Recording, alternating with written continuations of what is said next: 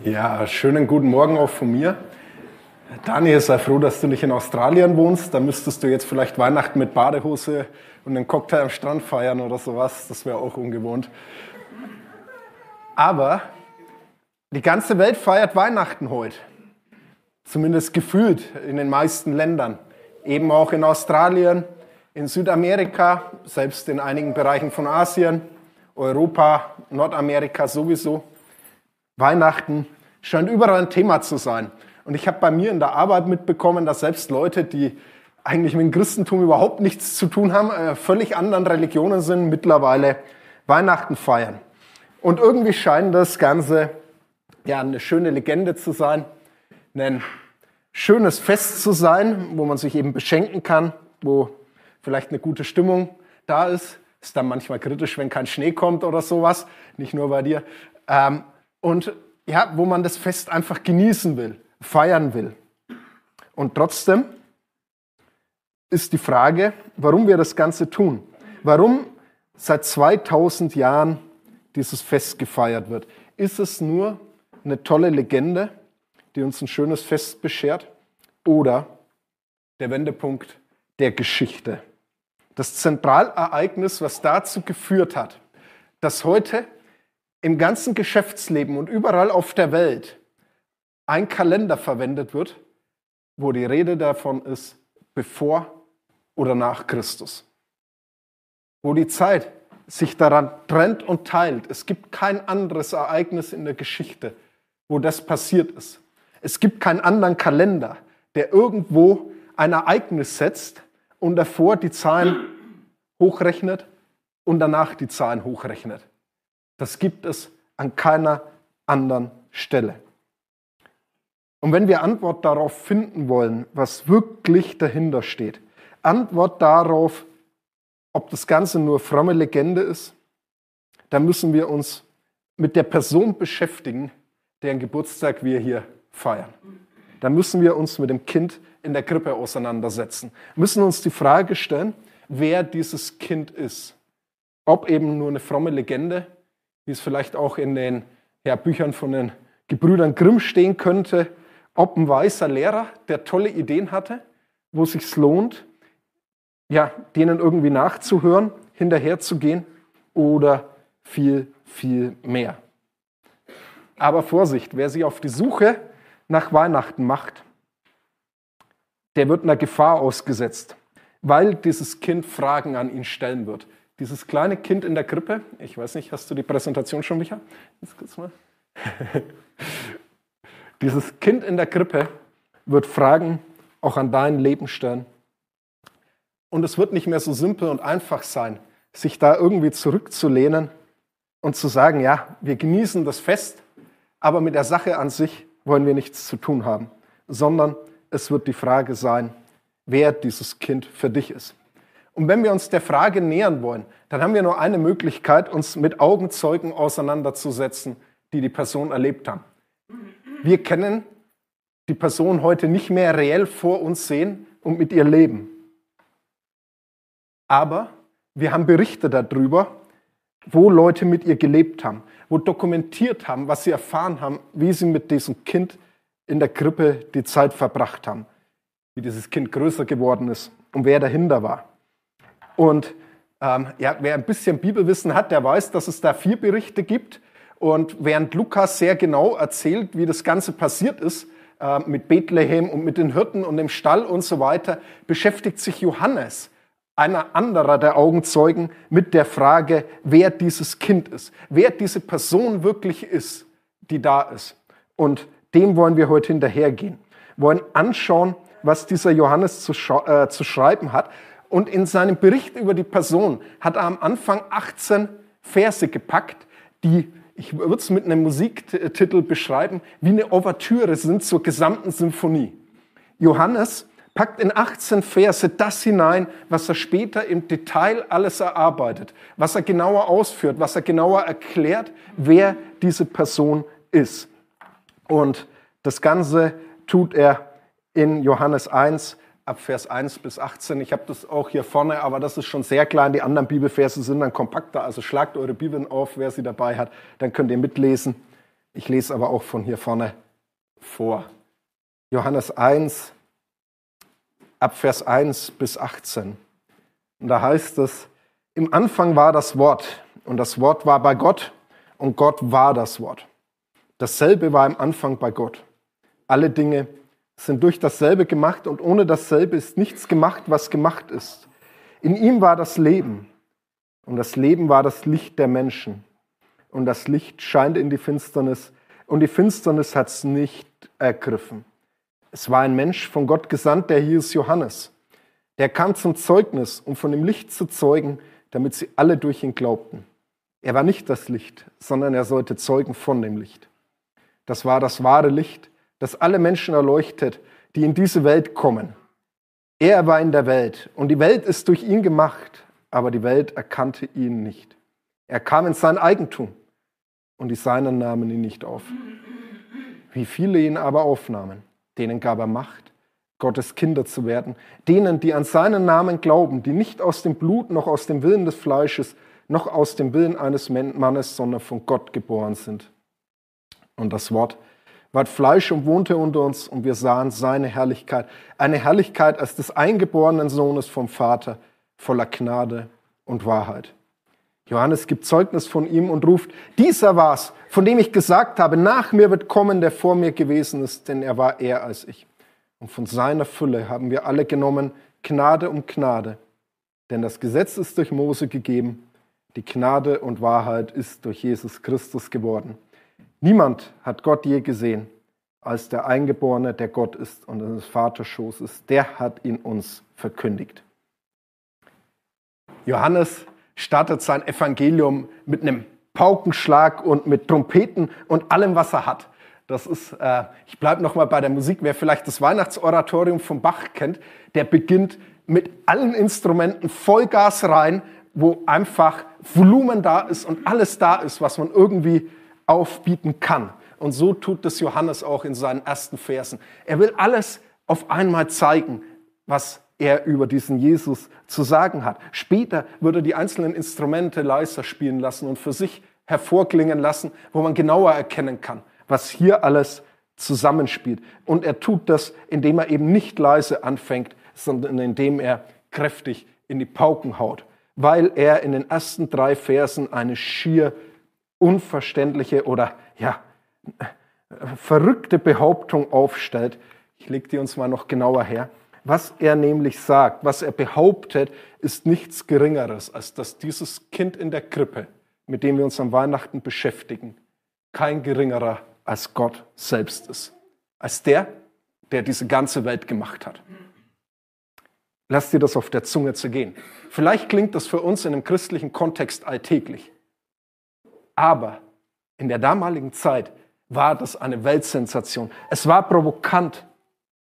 Und eigentlich ist es das, das für uns heute auch noch. Ja, wir können gerne ein Krippenspiel genießen und uns das anschauen. Aber die Aussage, dass dieses Kind in der Krippe nicht irgendjemand ist, sondern Gott selbst, die ist revolutionär. Die ist provokant. Damals Gotteslästerung. Und für uns heute, sie wirft schon die erste Frage mit auf, gibt es Gott überhaupt? Und wenn ja, sollte der Gott wirklich Mensch werden? Ist es nicht im Bereich eher von irgendwelchen Mythen oder griechischen Legenden anzusiedeln, als real geschehene Geschichte, die wirklich passiert ist? Aber genau das behauptet Johannes. Nichts anderes, als dass wirklich Gott, der Schöpfer, selbst ganz klein wird, unscheinbar und als armes Kind auf diese Welt kommt. Verrückt. Wie komme ich da drauf?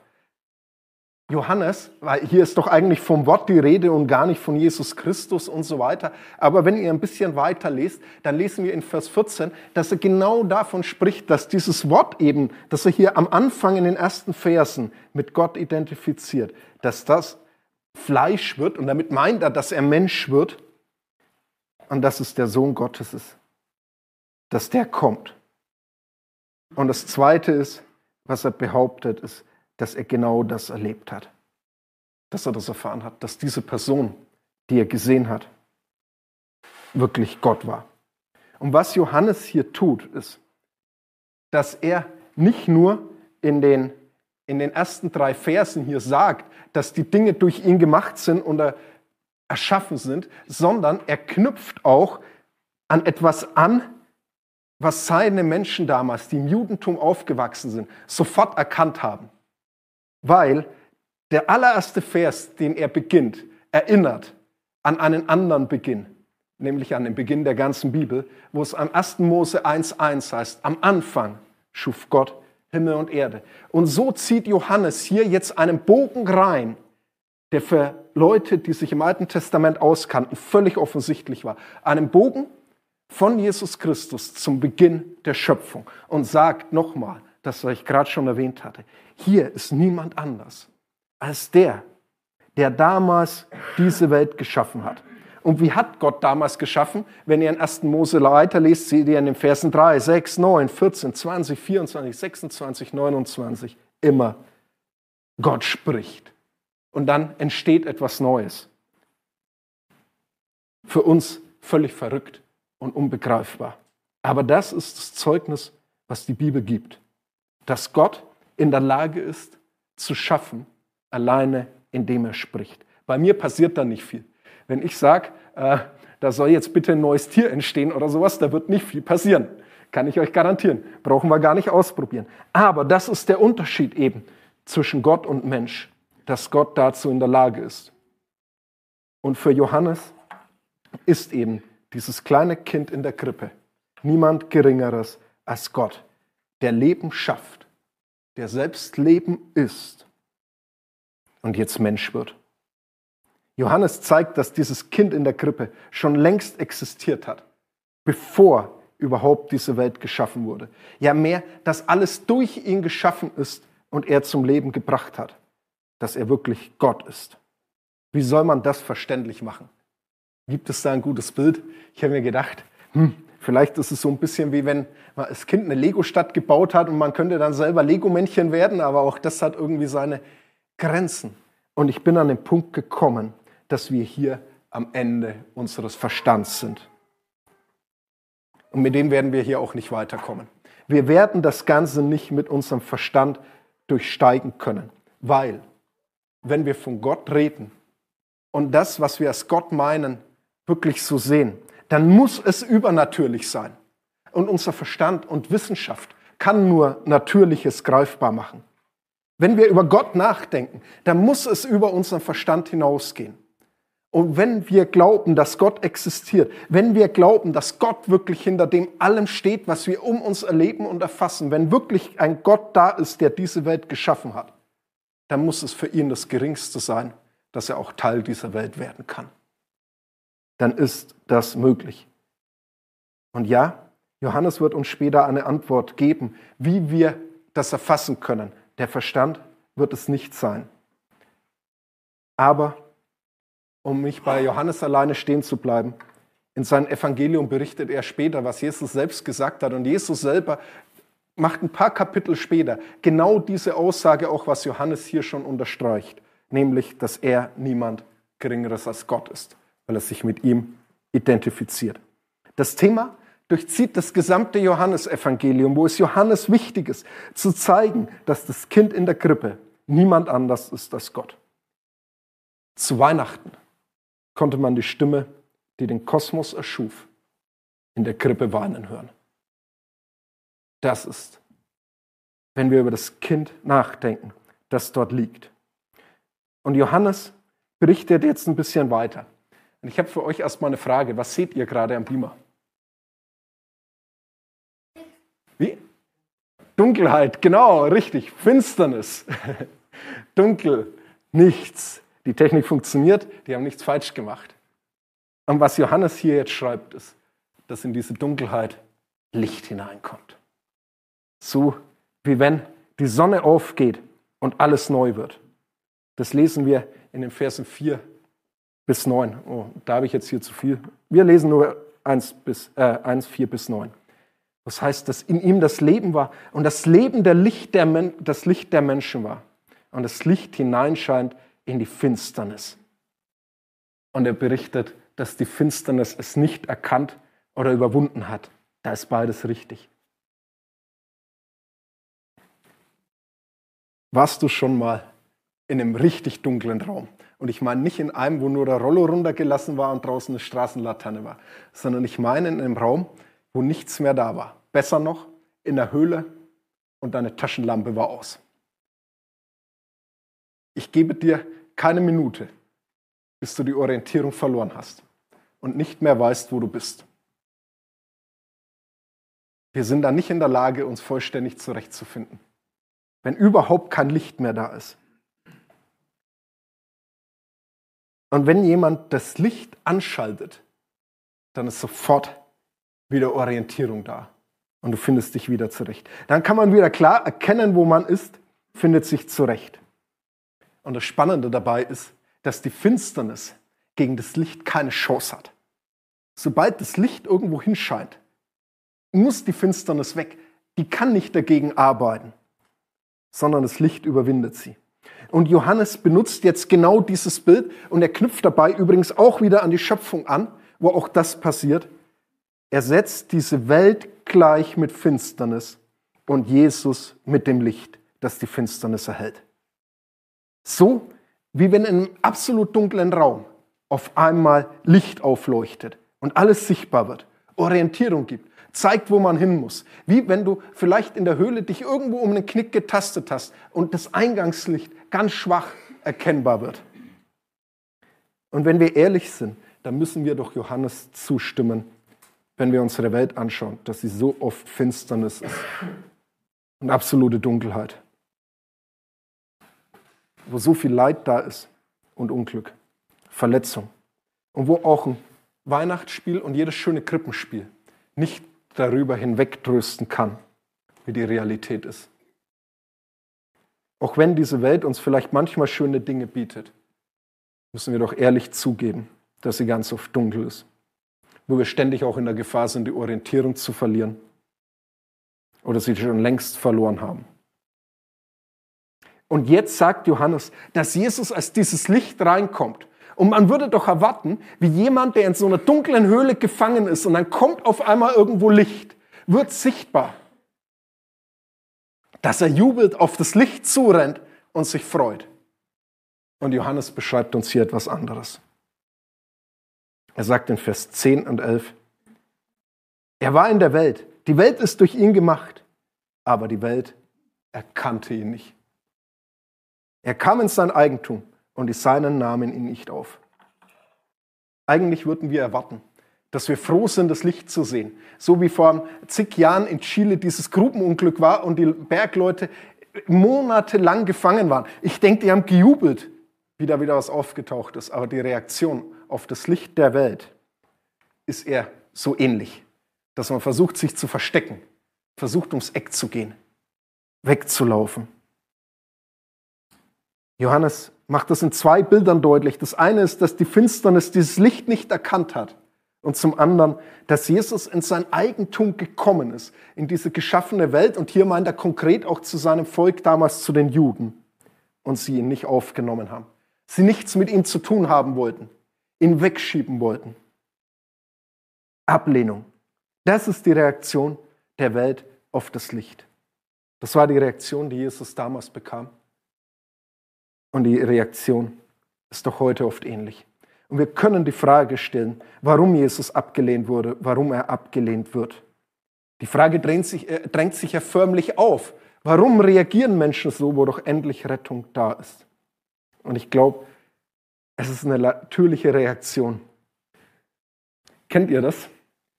Dass man manchmal das Licht gerne ein bisschen runterdämmt in der Wohnung, und im Bad in der Früh es auch netter ist, wenn das Licht nicht so deutlich ist, wenn man in den Spiegel reinschaut. Warum? Weil die schmutzigen und dunklen Flecken auf einmal im Scheinwerferlicht stehen. Weil sichtbar wird, was man vielleicht gerne besser im Dunkeln versteckt lassen würde. Und das löst bei den meisten Menschen eine Gegenreaktion aus. Und die ist irgendwo erstmal verständlich. Und ich glaube, so ist es auch, wenn Jesus irgendwie an unser äh, Leben rankommt. Der, der selbst so perfekt ist und gut ist, wirft auf einmal das Scheinwerferlicht auf mein Leben. Da fühle ich mich dann eher wie eine Ratte, die in der Nacht ertappt ist Oder wie ein Dieb, wo auf einmal die Scheinwerfer angehen und der nur raus will aus dem Licht, um sich zu verstecken.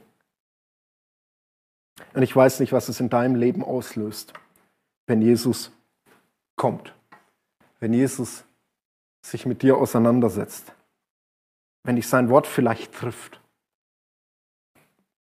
aber es manchmal auch ein Verstecken auslöst, ein Weglaufen, sich abwenden, verstecken. Es ist erstmal die natürliche Reaktion, wo wir Menschen zeigen, uns ums Eck schieben, versteckt weggucken. Aber Johannes berichtet auch von Menschen, die anders reagiert haben.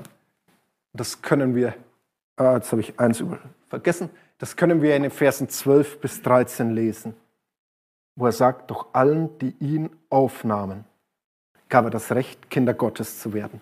Das sind die, die an seinen Namen glauben. Und dieses Recht erhielten sie nicht aufgrund natürlicher Abstammung, durch menschliches Wollen oder den Entschluss eines Mannes, sondern durch eine Geburt aus Gott. Nicht alle Menschen, damals und heute, lehnen Jesus ab. Manche sind mutig und bewegen sich in das Scheinwerferlicht hinein und trauen sich, sich mit diesem Kind in der Krippe wirklich auseinanderzusetzen.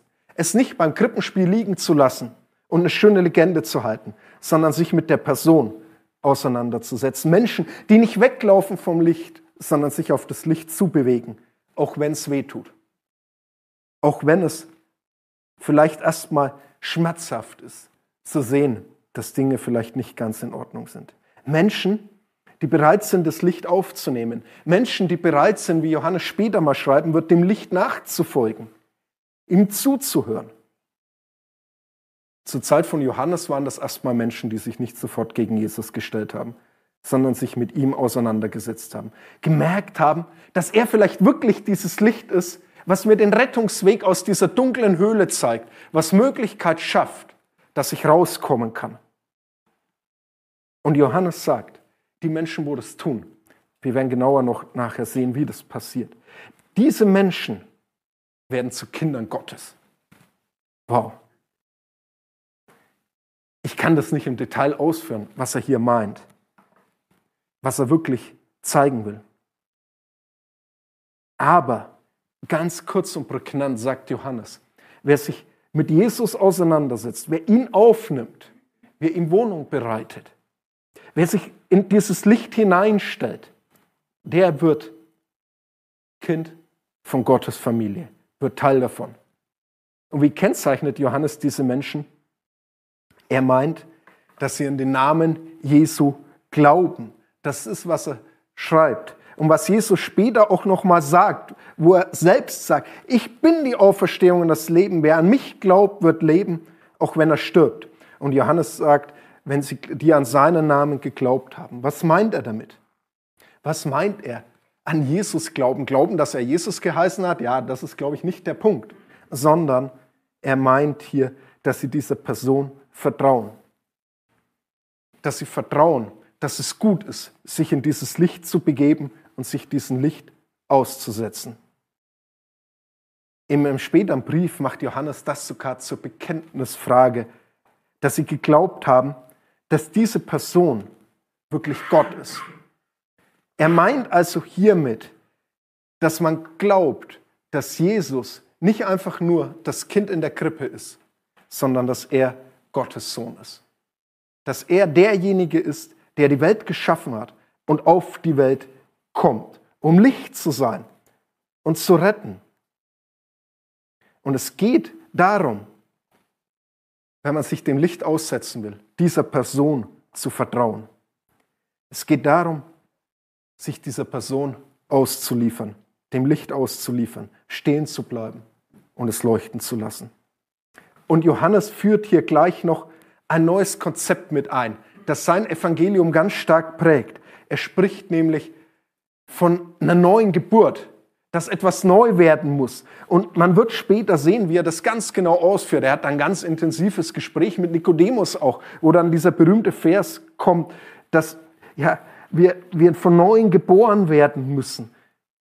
Und Johannes reißt das hier schon an und sagt, dass Gott, der Schöpfer, der die ganze Erde geschaffen hat, bei denen, die ihm vertrauen, etwas Neues schafft, das Herz verändert, Neues hineinbringt. Es führt zu weit, das zu detaillieren. Aber Johannes zeigt uns hier an der Stelle, dass diese neue Schöpfung oder dieses Neuwerden der Menschen nicht passiert, weil sie irgendwie eine tolle Abstammung hätten, weil sie irgendwas mitbringen würden von ihrer Familienlinie, von ihrer Nation oder ähnlichem, was sie zu besseren Menschen machen würde. Er zeigt auch, dass es nicht aus ihrer eigenen Kraft kommt, weshalb das passiert. Und er zeigt, dass es nicht ihre Entscheidung ist, sondern Gott ist es, der dieses Recht gibt. Er ist es, der dieses neue Leben schafft. Und das ist, was passiert, wenn wir uns dem Licht Gottes in unserem Leben aussetzen. Es zeigt uns auf der einen Seite, wo dunkle Flecken sind. Aber Gott geht auch her und reinigt diese Flecken und schafft dort Neues. Die Bibel sagt, dass wir ein neues Herz bekommen. Ein Herz, das von dem Licht geprägt ist und nicht mehr von der Finsternis. Und die Frage ist eben, die Johannes hier stellt, die hier als Scheidung zwischen zwei Gruppen von Menschen ist. Laufen wir weg von dem Licht, verstecken uns von ihm oder nehmen wir es auf, schenken ihm das Vertrauen und lassen uns auf dieses Licht ein? Das ist die Grundsatzfrage, die aufkommt, wenn wir uns mit dem Kind in der Krippe beschäftigen. Die konkrete Frage, wenn der Scheinwerfer seines Lichts in die dunklen Ecken unseres Lebens hineinleuchtet.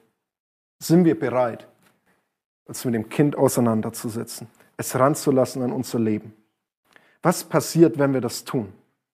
Man könnte ja meinen, wenn ich mich mit Gott und Jesus auseinandersetze, dass das eine langweilige Sache wird oder dass ich nur noch in Regeln und Gesetze festhänge oder dass es nur eine Last für mein Leben wird. Und Johannes beschreibt jetzt in den weiteren Versen, und das sind ganz berühmte Verse, ja auch gerade für Weihnachten. Was passiert, wenn man sich mit diesem Kind in der Krippe, mit der Person dahinter, mit Jesus Christus selbst auseinandersetzt? Und Johannes beschreibt es als jemand, der das erlebt hat, der erlebt hat, wie er mit dieser Person zusammen war. Und lest das mit mir in Ruhe mal durch, was Johannes beschreibt. Und dann lassen wir uns das als Genuss ja, auf der Zunge zergehen. Er schreibt, und das Wort ward Fleisch und wohnte unter uns. Damit beschreibt er eben wieder, dass Gott wirklich Mensch wird und unter uns wohnt. Und wir sahen seine Herrlichkeit, eine Herrlichkeit als des eingeborenen Sohnes vom Vater, voller Gnade und Wahrheit. Johannes gibt Zeugnis von ihm und ruft, dieser war es, von dem ich gesagt habe, nach mir wird kommen, der vor mir gewesen ist, denn er war eher als ich. Und von seiner Fülle haben wir alle genommen, Gnade um Gnade. Denn das Gesetz ist durch Mose gegeben, die Gnade und Wahrheit ist durch Jesus Christus geworden. Niemand hat Gott je gesehen als der Eingeborene, der Gott ist und in des Vaters Schoß. Der hat ihn uns verkündigt. Johannes endet mit seiner Anfangsovertüre hier, wie er begonnen hat, dass er Jesus als Gott beschreibt und uns als dem beschreibt, der uns zeigt, wie Gott ist in diesen komplizierten Versen hier bringt Johannes eine Zentralwahrheit der Bibel und des Christentums auf den Punkt. Er sagt, wenn du wirklich wissen willst, wie Gott ist, dann hast du eine Möglichkeit, nämlich zu sehen, wie Jesus war. In ihm siehst du Gott und er offenbart uns Gott. Während du früher vielleicht irgendwie Gottes Macht erkennen konntest, erkennst du in Jesus mehr. Und ja, wenn Gott Mensch wird, dann würden wir erwarten, dass wir seine Herrlichkeit sehen können, was Johannes hier beschreibt. Und vielleicht würden wir erwarten, dass dieses Licht ein unnahbares Licht ist, diese Herrlichkeit. Ein Licht, wo uns wegtreibt, weil wir dem Licht nicht widerstehen, ja nicht ausgesetzt sein können, weil es uns blendet, weil es zu hell ist. Und Johannes beschreibt, wie diese Herrlichkeit ist, die Jesus gezeigt hat. Wie diese Herrlichkeit Gottes ist, die Jesus gezeigt hat. Und ich umschreibe es, wie der Charakter Gottes ist, den Jesus uns zeigt, wenn wir ihn ansehen. Es passiert eben nicht genau das, was man wahrscheinlich erwarten würde, wenn man sich mit Gott auseinandersetzt, dass man da einen alten, kantigen Mann oder sowas erleben würde, sondern wir sehen Gott voller Gnade und Wahrheit. Jesus enthüllt Gottes Wesen. Er macht es sichtbar. Und wer das Johannesevangelium weiterliest, wird so viel über diese Person erleben und sehen, wie Jesus das verkörpert hat, wie er wirklich so voll Gnade ist, wie er so voll Liebe ist zu den Menschen, zu denen er kommt und denen er Licht sein will und wie er die Wahrheit aufstellt.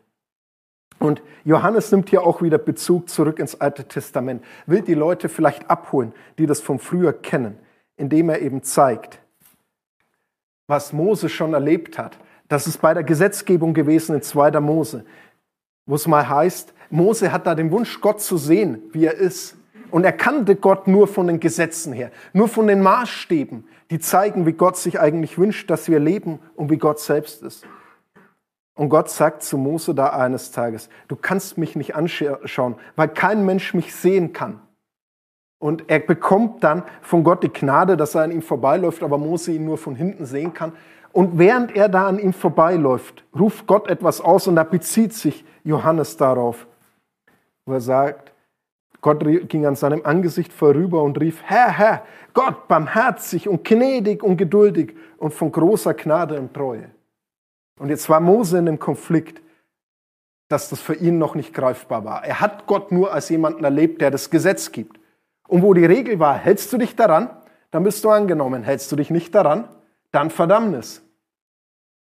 Und Johannes sagt jetzt, in Jesus Christus wird dieses Wesen vollkommen sichtbar. Und ja, es stimmt, eigentlich könnten wir Gott nicht sehen. Da benimmt Johannes auch nochmal Bezug darauf, weil kein Mensch Gott sehen konnte. Warum? Wegen unserer Schuld ist diese Trennung da, weil wir diesen Maßstäben nicht genügen. Und das fühlt jeder von uns. Das merken wir, wenn das Licht rankommt an unser Leben, dass da die Schmuddelecken da sind und die offensichtlich werden. Und wir können nicht zu Gott hinaufsteigen und ihn sichtbar machen. Sind wir nicht in der Lage dazu. Aber das ist, was Weihnachten bringt, was Johannes hier zum Ausdruck bringt dass Gott herabgestiegen ist und in diese Krippe gekommen ist, um uns sich selbst zu zeigen, um uns zu zeigen, wie er ist und um noch mehr zu tun, um die Möglichkeit zu schaffen, dass er Menschen gnädig sein kann. Und wo, wenn ich an diesen Ort, erkennen wir die Wahrheit und Gnade von Gottes Charakter mehr? Wo, wenn nicht auf Golgatha? Wo, wenn nicht an dem Kreuz, wo Jesus bereit ist, für diese dunklen Seiten unseres Lebens, für diese Schuld unseres Lebens zu sterben, für diese vollkommene Finsternis, die da ist. Auf Golgatha, wo die Wahrheit sichtbar wird, dass Schuld eben da ist, wo sie offensichtlich ist und nicht mehr leugnbar wird, aber wo gleichzeitig jemand dafür stirbt. Wo Gott, der die die Schuld sichtbar macht, auch der ist, der die Strafe dafür trägt und sein Leben gibt. Wo Gott der ist, der alles auf sich nimmt, für dich und mich. Wirklich Gnade und Wahrheit. Schuld nicht mehr verborgen, verschwiegen und am Teppich gekehrt, sondern offenbar, aber gleichzeitig vergeben, gesühnt, getragen. Welche Freiheit. Und was Johannes hier jetzt beschreibt, ist, dass wenn du bereit bist, dich diesen Scheinwerferlicht auszusetzen, in das Licht zu treten und nicht ums Eck zu gehen und sich zu verstecken, wenn du bereit bist, Jesus in dein Leben aufzunehmen, nicht wie die Leute, die ihn nicht annahmen, dann wirst du Erstaunliches feststellen. Dann wirst du Gott als jemanden kennenlernen, wie du ihn nicht erwartet hast, als einen gnädigen, liebevollen Gott, der alles bereit ist für dich aufzugeben. Das ist die Botschaft der Krippe in Bethlehem, dass Gott selbst Mensch wird, um alles für dich und mich aufzugeben. Seinen ganzen Reichtum, um für dich und mich die Schuld zu tragen. Es gibt keine wissenschaftlichen Beweise für diese ganzen Behauptungen, Einfallsindizien. Wir haben gute Quellenlagen, über die Augenzeugenberichte Jesu. Sie sind zigmal besser als alles, was wir aus dem Römischen Reich sonst kennen. um, um, ums tausendfache besser belegt als äh, die, die römischen Kriege zum Beispiel, wo wir kennen, äh, wo andere Literatur aus der Zeit sind. Aber mit Wissenschaft können wir das Ganze nicht erfassen, weil es in der Definition nicht erfahrbar ist. Wir können die Ereignisse nicht wiederholen. Wir sind in unsere Schranken gewiesen, wenn wir Beweise nach menschlicher Methodik wollen. Wir können nur uns auf die Augenzeugenberichte einlassen und der ganzen Sache vertrauen. Wir können dem eigenen Anspruch, den Jesus selbst stellt und den Johannes uns berichtet, annehmen, akzeptieren und darauf uns einlassen.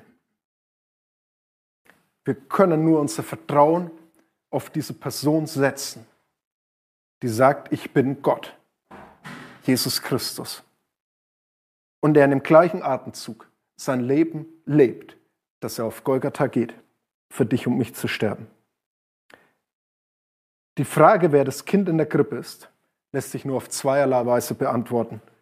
Ich beziehe mich hier auf C.S. Lewis, den Autor von Narnia, der das auf den Punkt bringt.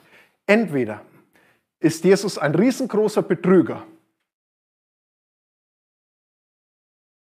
der uns allen was vorgemacht hat, oder er ist Schöpfer, Gott und Erlöser dieser Welt. Dazwischen hat er uns keine Option gelassen. Wir können ihn nicht nur als Weisheitslehrer abstemmen. Die Option hat er nie getan, sondern er ist von immer mit dem Anspruch aufgetreten und gekommen, dass er Gott selbst ist. Und dass Gott Erlösung für uns Menschen schafft. Und deswegen ist die Frage, wer ist Jesus für dich? Eine fromme Legende? Scharlatan? Oder bist du bereit, dich auf ihn einzulassen? Bist du bereit, dich auf dieses Kind in der Krippe einzulassen?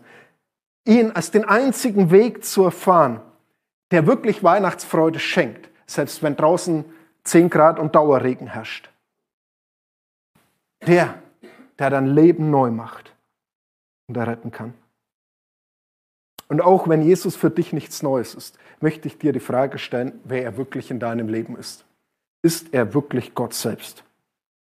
Und wenn du die Frage hast, wie Gott ist, schaust du dir Jesus an und bist dir bereit, dein Gottesbild von ihm her prägen zu lassen. Und ich weiß, ihr habt alle viel zu tun die nächsten Tage. Aber ich habe eine Herausforderung für euch dabei. Ich habe die Herausforderung, dass diese Obertüre von Johannes euch Lust gemacht hat auf die ganze Symphonie. Und die Herausforderung ist die, dass ihr doch die nächsten Tage hergeht und euch mit der Person intensiv auseinandersetzt. Und bis zum Jahresende ist eine Woche das Johannesevangelium durchlest. Der Gesamtaufwand ist für einen durchschnittlichen Leser circa zwei Stunden, sagt ChatGPT. Also keine Ahnung, ob ihr dann durchschnittlich seid oder nicht. Wenn ihr ein bisschen nachdenken wollt, vielleicht länger. Klingt eigentlich ziemlich wenig für eine Woche, wo wahrscheinlich jeder Urlaub hat. Nehmt euch die Zeit. Setzt euch mit der Person in der Krippe auseinander. Hört die ganze Symphonie an, wo einzelne Instrumente vielleicht ein bisschen leiser spielen, aber dafür vollkommener zur Geltung kommen. Schaut euch Jesus an. Habt Lust an ihm, habt Lust an diesem Kind in der Krippe, weil was ihr dort erkennen wird, ist nicht einfach irgendein Mensch, es ist Gott selbst, wie er ist, wie er dir und mir begegnen will. Deswegen ist er auf die Welt gekommen, deswegen feiern wir seit 2000 Jahren Weihnachten, deswegen ist die Zeitrechnung dort getrennt und rechnen wir in bevor und nach Christus, was wir für kein anderes Ereignis der Weltgeschichte tun wenn du dich darauf einlässt, wenn du dich diesem Licht aussetzt und Jesus aufnimmst in dein Leben, ihm das Vertrauen schenkst, dann wird er dich erstaunen, begeistern und herausfordern. Es wird Schmerzen verursachen, wenn du in das Scheinwerferlicht drehst und auch die dunklen Leben deines Lebens ausgeleuchtet wird. Aber es wird Heilung geben, wenn du dem begegnest, der Gnade und Wahrheit in Person ist. Dem Wort, dass das wahre Leben ist und gibt. Der Person, die das Leben selbst ist. Deinem Schöpfer, dem Kind in der Krippe, das Mensch wird mit dem Ziel Golgatha für dich und mich. Du wirst feststellen, dass Weihnachten nicht nur Legende ist, sondern Beziehung. Nicht einfach nur ein fröhliches Fest, sondern dass Weihnachten eine Person ist. Gott selbst. Amen.